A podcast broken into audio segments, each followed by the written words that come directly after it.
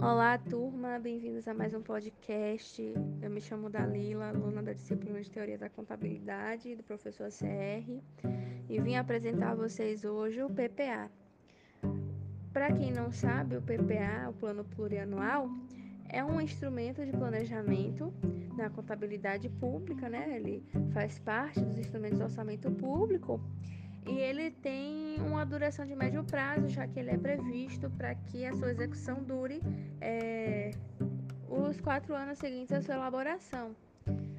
O PPA, ele não foi criado assim de boca, ele tem um artigo na Constituição Federal previsto só para ele, e ele também é regulamentado por um decreto que foi é, lançado também em 1998, que é o decreto 2829 justamente o, o PPA ele vai trazer quais são as diretrizes, objetivos e as metas que deverão ser seguidos por aquele gestor no seu segundo ano de mandato. E aí vem uma curiosidade: todo gestor eleito, no seu primeiro ano de mandato, ele ainda está seguindo o que foi planejado pelo gestor anterior.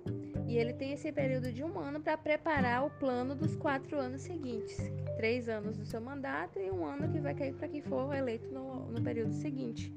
É, de forma que o PPA ele é composto trazendo planos de ações, cada plano vai conter qual é o objetivo desse plano, qual é o órgão do governo responsável por executar, por exemplo, a Secretaria de Finanças, a Secretaria de Assistência Social, e ele vai é, indicar prazo para a conclusão disso, qual a fonte de recurso que vai financiar, enfim. É, é apenas o primeiro assim, dos instrumentos do orçamento público. A partir dele, depois será desenvolvida a LDO e a LOA.